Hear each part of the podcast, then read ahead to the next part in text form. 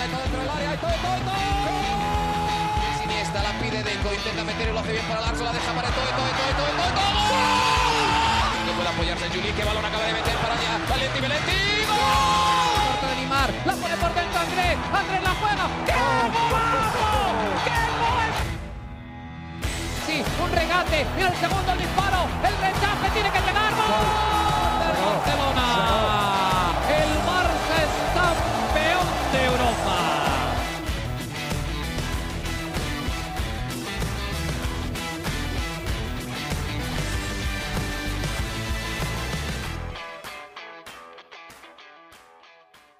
Hola amigos de ADN Barça, bienvenidos a una nueva edición de nuestro podcast. Hoy nuevamente junto a Mariana Guzmán directamente desde Barcelona en la previa al clásico de vuelta de las semifinales de la Copa del Rey. El Fútbol Club Barcelona venció 0-1 al Real Madrid en el partido de ida en el Santiago Bernabéu y ahora se ven las caras nuevamente más de un mes después en la Copa para definir el segundo finalista de este torneo. En el momento en el que estamos grabando esto, está igualada la eliminatoria entre el Atlético de Bilbao y el Osasuna, así que escucharán este episodio después de que ya se sepa el primer finalista. Mariana, ¿cómo estás? Bienvenida nuevamente a ADN Barça. Llegamos al último clásico de la temporada y de qué manera, qué ambiente, cuántas noticias, hay de todo, está pasando de todo de cara a este partido Real Madrid-Barcelona. Hola Alejandro, hola a toda la comunidad de ADN Barça. Llegamos al quinto clásico de la temporada.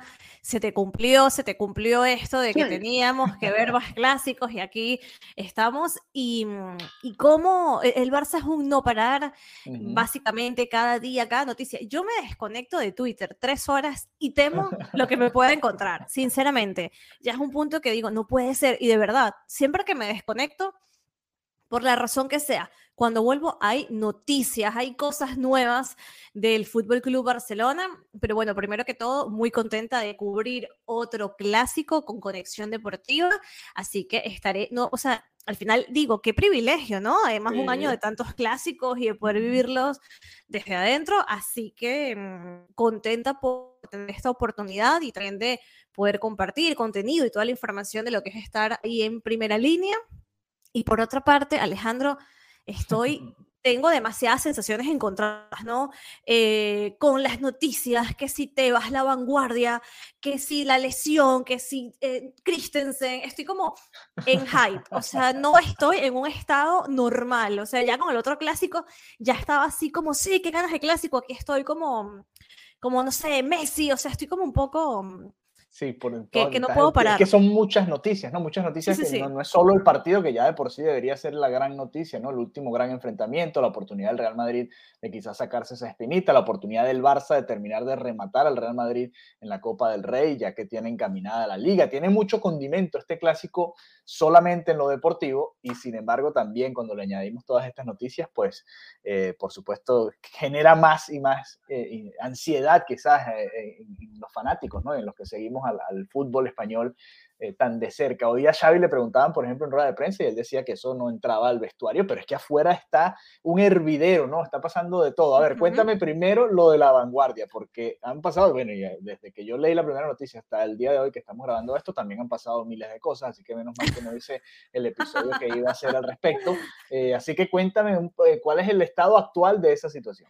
Bueno, la vanguardia, el medio de comunicación, explica que Tebas aportó a la fiscalía, recordemos que eh, está todo este proceso del caso Negreira que ya hemos venido comentando, que Tebas aportó a la fiscalía una prueba falsa contra el Fútbol Club Barcelona. Eh, básicamente incluyó en, en esta causa de la fiscalía a dos expresidentes del Barça, eh, Josep María Bartomeu y a Sandro Rosell en presuntos delitos de administración desleal y apropiación indebida. Y esto lo hizo Alejandro apoyándose en un documento manuscrito de un exdirectivo que falleció. Eh, wow. Cuando indagamos un poco en la noticia, básicamente Tebas relacionaba nombres o apellidos que figuraban en ese documento directamente con lo de los ex, dos expresidentes. O sea, que se veía un Sandro, ya vinculaba que era Rosé, que se veía un Josep, ya, ya vinculaba que era Bartomeo. Okay. Y definitivamente eh, se pudo constatar que no fue así.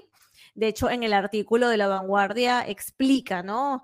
Que, que esta persona, por ejemplo, a continuación refiere que con el nombre de Román acompañado de la palabra abogado, se podría estar haciendo referencia a Román Gómez Ponti. Eh, no resulta posible obviar que el apellido Rosell es coincidente con el del expresidente del Barça, al igual que el nombre Josep María, que también eh, coincide con el de Floreta. O sea, básicamente... Muchas eh, coincidencias, ¿no? Coincidencias, pero que al final es como que, mira, yo encontré esto que dice Alejandro, pero ya, corroboraste que era Alejandro Villegas. No, que entonces vi que esto dice Mariana. Que es raro un documento que solo tenga un nombre, ¿no? Pero bueno. No, básicamente hay coincidencias, ¿no? Entonces, claro, llamó la atención de Tebas y, traspasó, ¿no? E hizo esto a la fiscalía, lo, puso a disposición de la fiscalía para sustentar esta acusación y por lo que eh, incluye este documento de la vanguardia, se pudo conocer por la familia del fallecido, ¿no? Esta persona eh, del directivo, que no se refería a, ninguno de los dos expresidentes del Fútbol Club Barcelona, que era lo que planteaba eh, Tebas. Entonces, nada, al final, eh, claro, el Barcelona ha dicho que es básicamente una campaña de desprestigio, un linchamiento mediático, que lo lógico sería que Tebas dimitiera, o sea, que renunciara a su posición. Y la verdad, a mí, Alejandro, eh, me impacta mucho lo, lo, abierto, ¿no? De esta guerra. Sí, sí. Porque mm, no hay sutileza. Exacto, no hay sutileza, no hay ese, eh, ese tema como polite de, aunque quiera acabar contigo de cara, ¿sabes?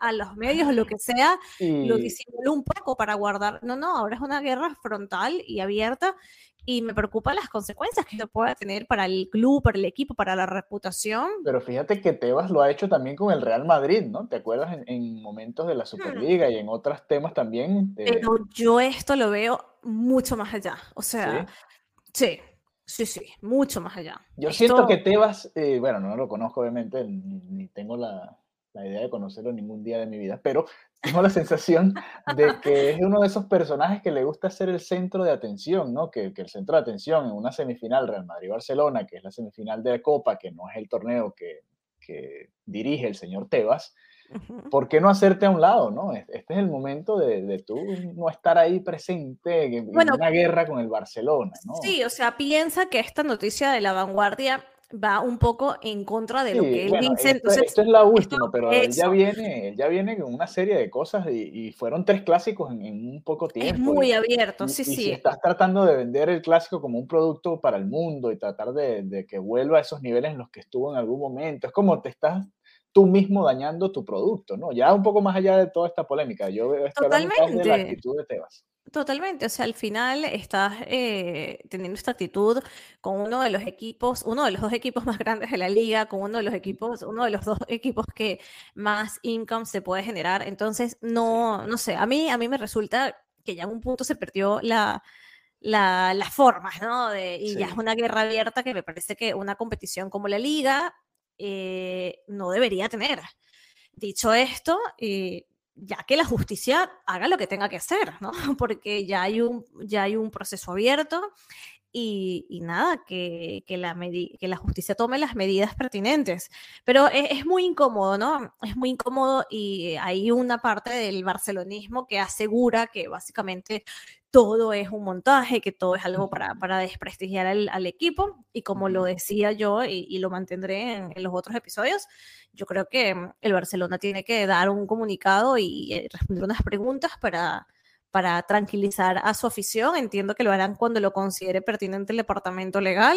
Sí, para mí también han tardado mucho, así sea para dar una primera eh, rueda de prensa inicial. Así digan, mira, esto es lo que tenemos hasta ahora. Un al menos esto, ¿no? Porque ya van más de dos semanas, si mal no, no recuerdo, creo que fueron más de dos semanas ya desde que todo esto salió y todavía no hay un comunicado oficial, una rueda de prensa para hablar de, de estos hallazgos, ¿no? Eh, sí, no, ha pasado mucho más de dos semanas. A ver, esto del, no sé hace cuánto se destacó, pero siento que tenemos mucho tiempo hablando de esto y es que en el mundo Barça dos semanas es como seis meses, sí, sí, como años de perro. No, este, no, no, viene, viene, viene bastante intenso este tema. Y bueno, nada, esto es una de las cosas que, que se planteaba también, preguntaban hoy, mejor dicho, en la rueda de prensa, que Xavi decía que, bueno, que, que, no, que él no conocía a Tebas, que no había coincidido muy poco con él y bueno, dando las respuestas que tiene que dar el director técnico de este equipo, diciendo que él se ocupa de lo que está de los vestuarios hacia adentro, ¿no? Y mejor que no entre en esos temas porque no, no tiene tampoco nada que aportar desde la perspectiva como, como entrenador. Sabes que ahora que, que mencionaste esto, yo estuve muy cerca de Tebas, ellos vinieron a Miami en un Ah, momento, mira. a- porque aquí está Bein Sports, que era la, la cadena que transmitía la liga acá en España antes de que lo haga ESPN, los que están en Estados Unidos saben de ese recuerdo. cambio. Y ellos vinieron a promocionar la liga y tuve la oportunidad de entrevistar ahí a Patrick Kluivert y a Fernando Morientes, que venían como embajadores de, Qué de, bien. de la liga y no y Tebas no me llamaba la atención, no fui a entrevistarlo, pero sí lo tuve cerca, ¿no? No me acordaba de ese de ese episodio, yo que digo, no, nunca estaré cerca de Tebas y sí Bueno, mira, ya. ya estuviste. Eh, este, pero bueno, ya un poco, esta es una de las noticias, ¿no? Hay, hay varias, ¿no? Ahora, en, un poco más relacionado a lo deportivo, las bajas, ¿no? Del Barça. El Barcelona viene con una cantidad importante de bajas de cara Ujú. a este clásico. Ya venía con una cantidad importante de bajas de cara a los dos primeros clásicos de esta serie Sí. de tres que se han jugado. Y el Barça de distintas maneras logró sacar ambos resultados, ¿no?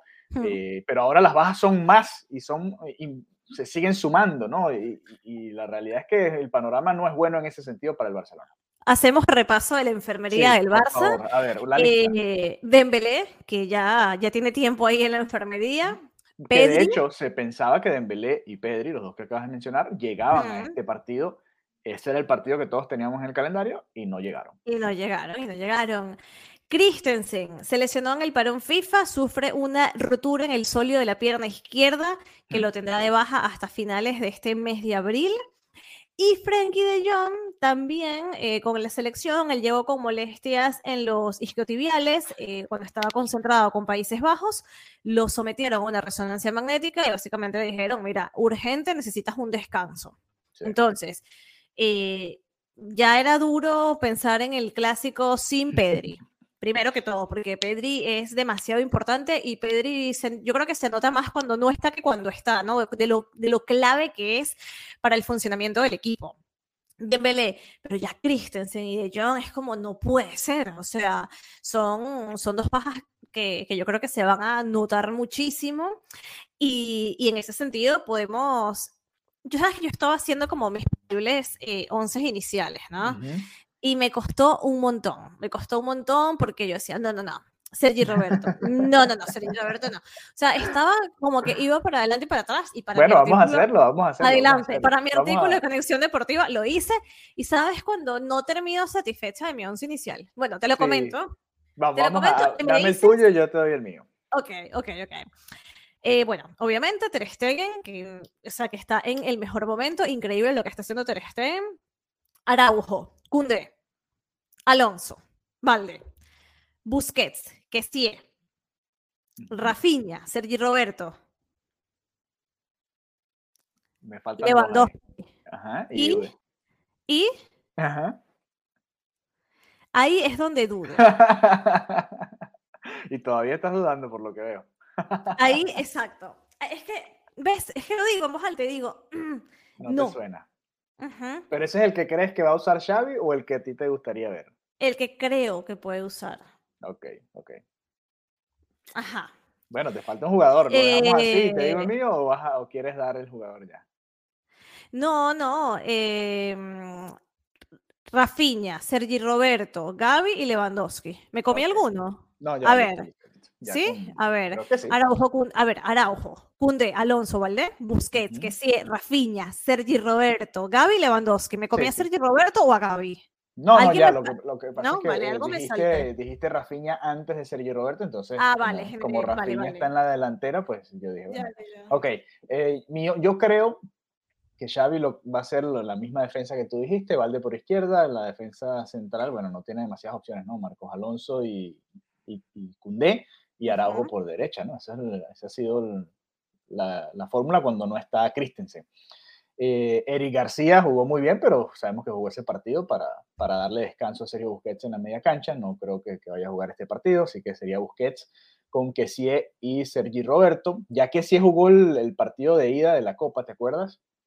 De hecho, fue clave en, el gol del Barcelona. Él, es el que remata ese balón que termina atajando Courtois y que después le golpea a los defensores del Real Madrid para convertirse en el gol del triunfo.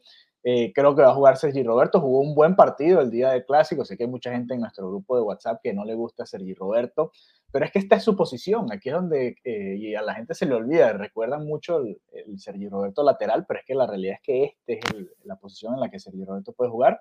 Y tampoco hay muchas más opciones. Sin Frankie de Jong, sin Pedri. Eh, Pablo Torre nunca ha sido una opción real. Eric García no va a jugar en el medio campo en este, en este encuentro. Entonces, Ferran Torres y Ansu Fati no van a jugar en esa posición. La realidad es que esos son los tres que tiene ahí Xavi para jugar en, el medio campo. Y adelante, Gaby, que bueno, hace la función de ambas, ¿no? Lo coloca por izquierda y un poquito más adelantado, pero también es un mediocampista, es importante en su función. Lewandowski y Rafinha, creo que el 11 debería ser ese, ¿no?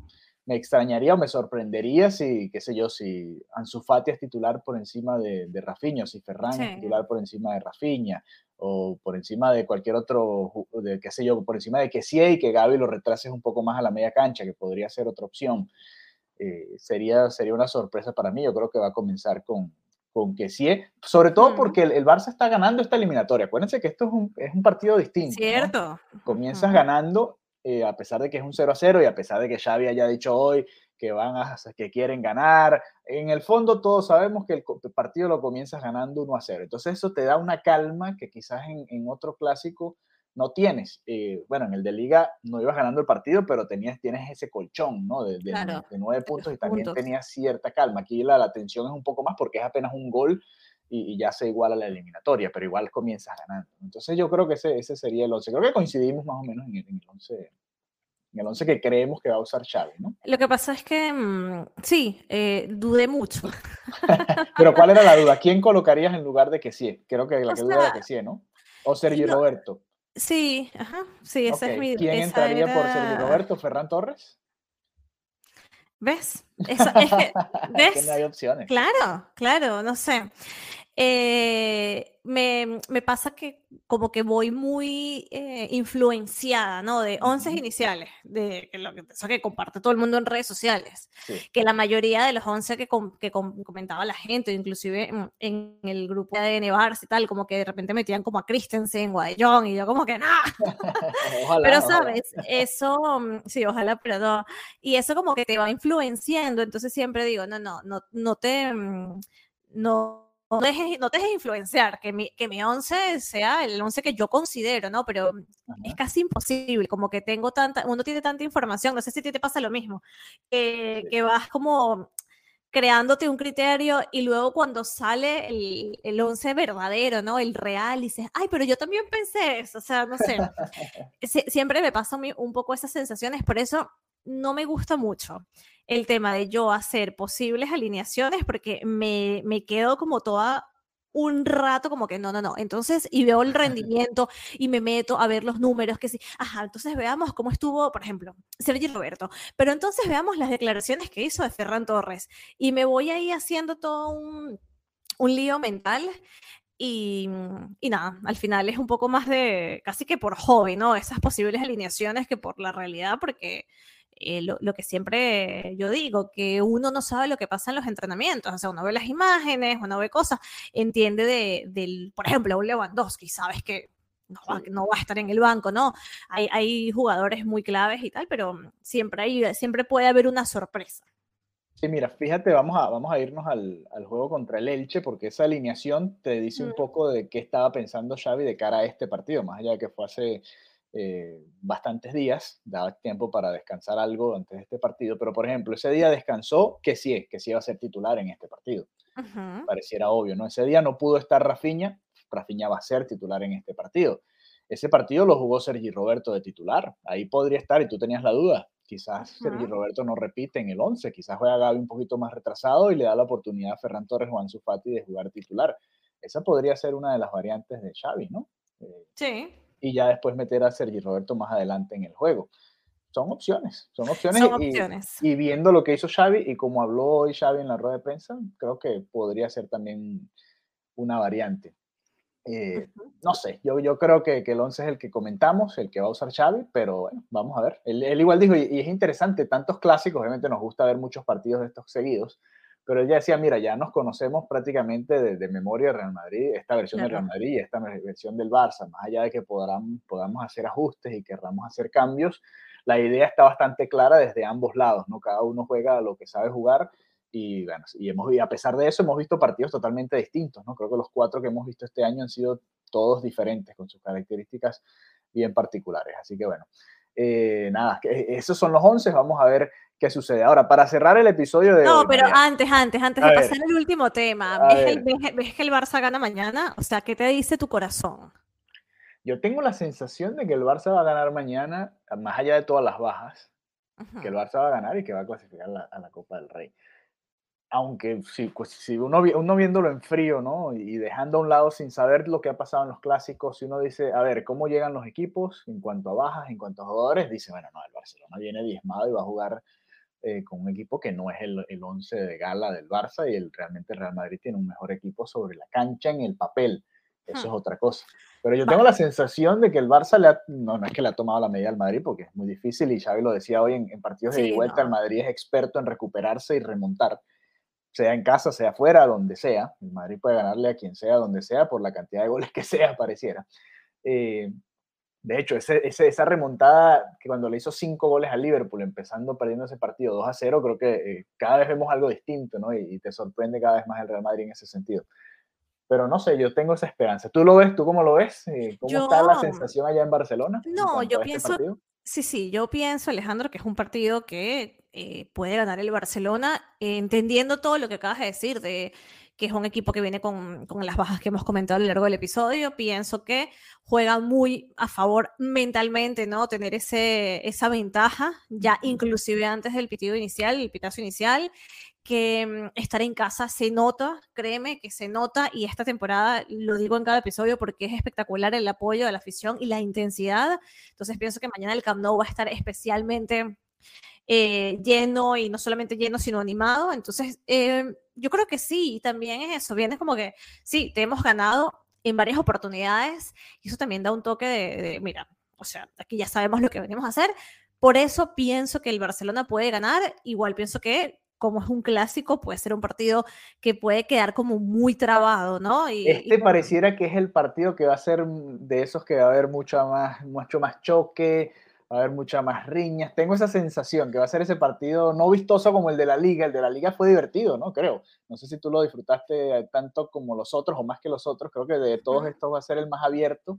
Este como que va a ser el más peleado, ¿no? Me tengo esa sensación de, claro, porque de al final... más entradas fuertes, más tarjetas, más encontronazos. No sé si, bueno, también un poco cargado desde la afición con todo lo que está sucediendo. No sé si tú tienes esa misma sensación. Sí, sí, sí, y que al final eh, no es lo mismo un clásico de la liga, que igual tienes un montón de partidos que te van a dar puntos, pero aquí es que vas a la final de una competición. Entonces, sí, yo creo que... Otro, ¿no? Exacto, entonces es como punto de honor. Por eso sí, yo creo que va a ser un partido con bastante intensidad y bueno, ya tengo muchas ganas de de poder estar ahí mañana y de compartir, como siempre, toda la información y contenido que compartimos. Ahora sí, lo último para Sí, pero antes, este antes eh, a sigan ver. a Mariana Guzmán, arroba Marianita Guzmán, que va a estar en el Camp Nou para el último clásico de esta temporada.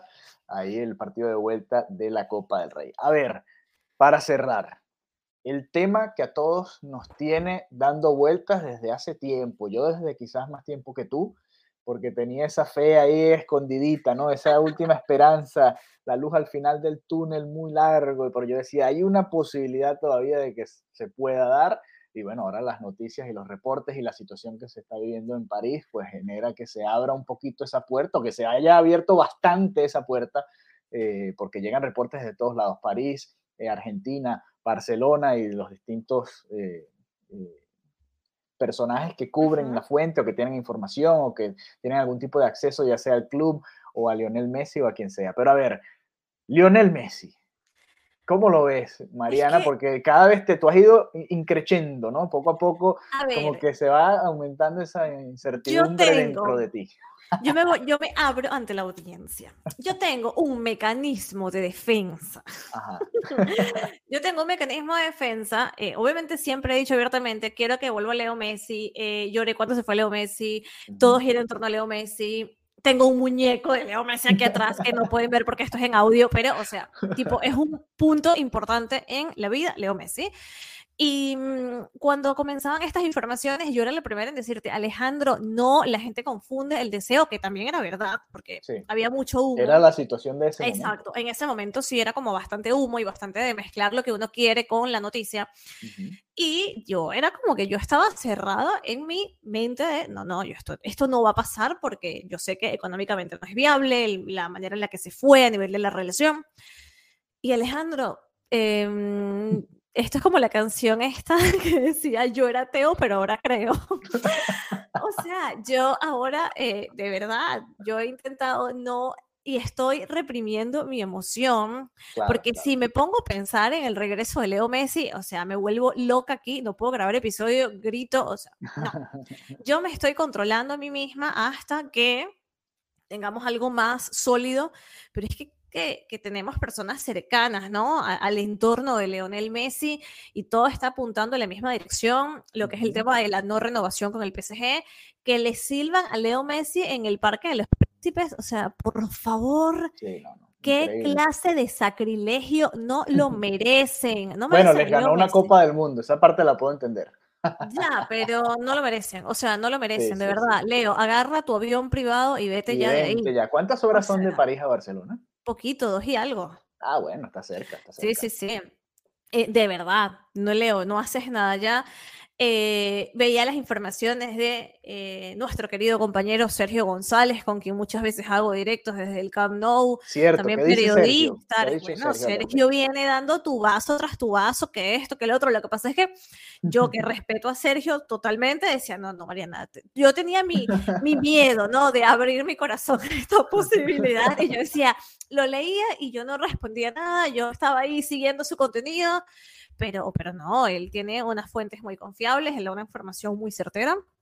Y, y, todo va avanzando hacia esa dirección, ¿no?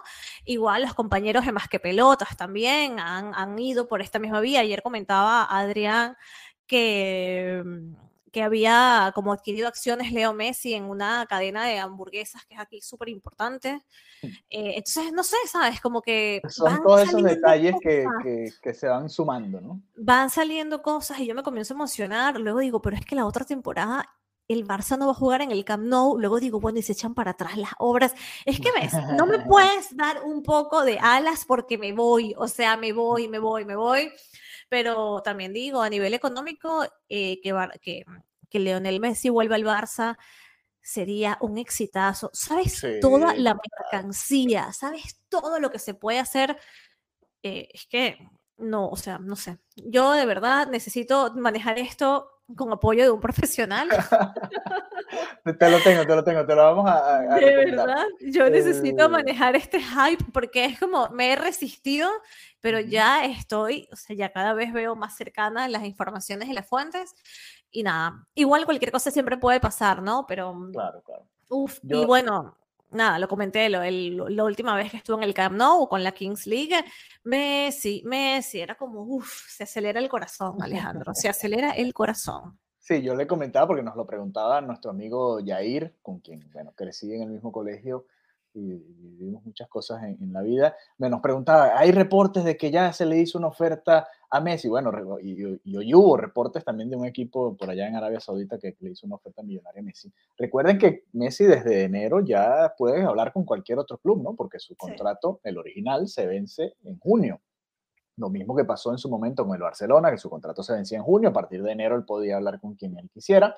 Pues ahora estamos en esta situación, dos años después, del otro lado de la ecuación, ¿no? Esperando que se le acabe el contrato a Messi para ver si el Barça puede negociar con él y ver si se dan las condiciones en general del Fútbol Club Barcelona, que no son las mejores en lo económico, y ya repasamos lo que ha pasado con Tebas, y ustedes han escuchado los episodios acá en Barça, para que se dé el, todo el contexto que se tiene que generar para que se logre ese regreso de Lionel Messi. La realidad es que por ahora hay que esperar, ¿no? Más allá de todos los reportes, eh, son dos meses prácticamente, porque esta temporada va a ser un poco más larga, en los que vamos a estar así, en, este, en esta situación de creer que hay un reporte que es, la, dirección en la que va todo. Después probablemente saldrán otros que dirán, bueno, Lionel Messi se está sentando a escuchar al PSG y, así vamos a estar, ¿no? Y, es complicado, yo te entiendo, porque yo, yo, he pasado desde el momento en que me negaba, la negación total, no puede ser que Messi se va a ir y además no puede ser que vaya a firmar con el PSG el, peor equipo quizás, porque todos creo que le teníamos cierta idea a, ese equipo y a ese proyecto. Total. A pasar ahora al otro lado, a, la, a, esa emoción, ¿no? Porque es así, yo creo que todos quedamos con esa espinita de que a Messi no se le despidió como se debió haberle se le despedido, igual que a Luis Suárez en su momento. Eh, sí, sí, pero Messi es otra cosa. Bueno, claro, Messi es el mejor jugador de la historia para algunos y del Barça sin duda. Exacto. Entonces, eh, por supuesto que está en otro nivel, ¿no? O sea, yo tengo recuerdos del día de la rueda de prensa de Leo Messi, la gente en los alrededores del Camp Nou llorando, ¿no? Llorando, Alejandro, llorando como si alguien hubiera muerto. Sí, sí, sí. O sea, no había, o sea, es, otra cosa, es muy, muy heavy lo, lo como, como, el fanático lo sufrió y cómo la gente se trasladó y lo abrupto que fue, porque era voy a renovar, voy a renovar, voy a renovar, un tuit. El Fútbol Club Barcelona, y el comunicado más terrible de la historia para despedir a, a, a, la estrella mundial que es Lionel Messi, ¿no? todavía duele. Sí, sí, todavía duele. Pero bueno, veamos lo del otro lado para terminar este episodio en una onda positiva.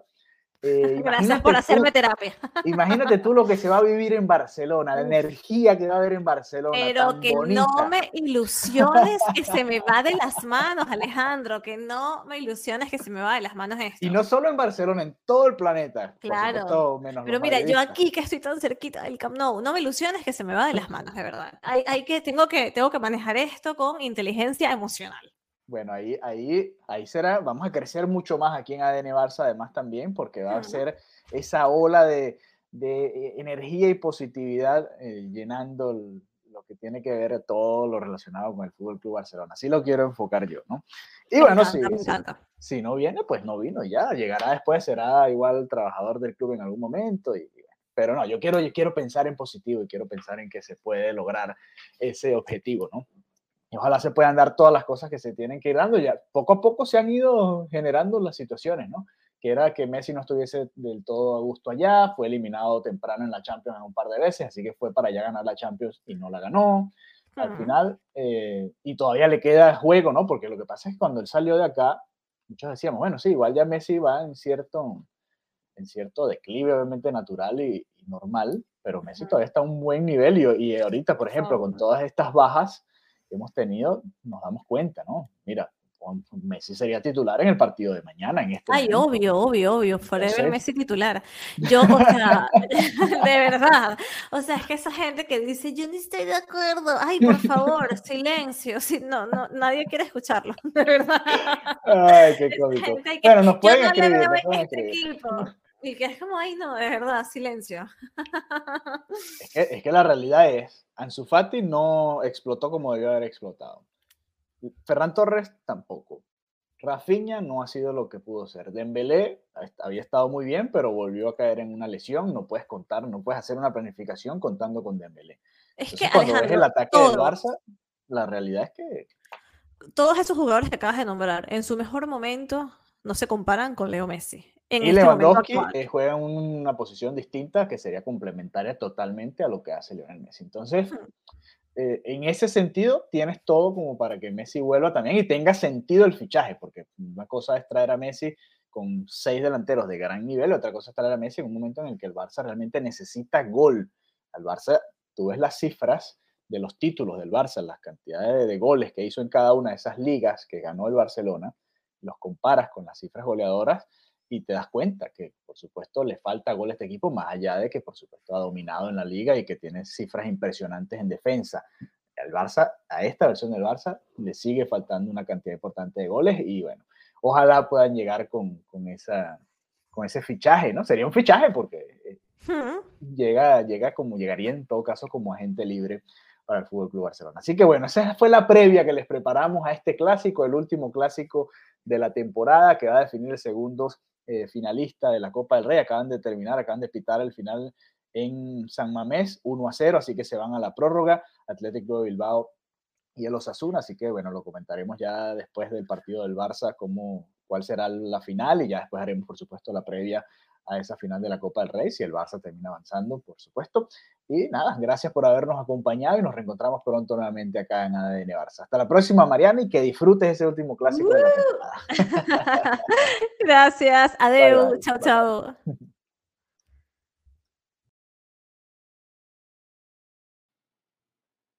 Gracias por escucharnos nuevamente ADN Barça Podcast. Te invitamos a que te unas a nuestro grupo de WhatsApp. Envíanos un mensaje a través de nuestra cuenta de Instagram, a través de nuestra cuenta de Twitter, ambas arroba ADN Barça Pod. Si quieres ser parte de la familia de ADN Barça, recuerda que en algunos episodios estaremos escuchando sus preguntas y estaremos agregando sus preguntas a los episodios y además respondiéndolas durante los mismos. Únete a la familia de ADN Barça Podcast menciónanos por ahí en nuestras redes sociales, envíanos un mensaje, respóndenos a nuestros tweets y con mucho gusto te agregamos. Un abrazo y hasta la próxima.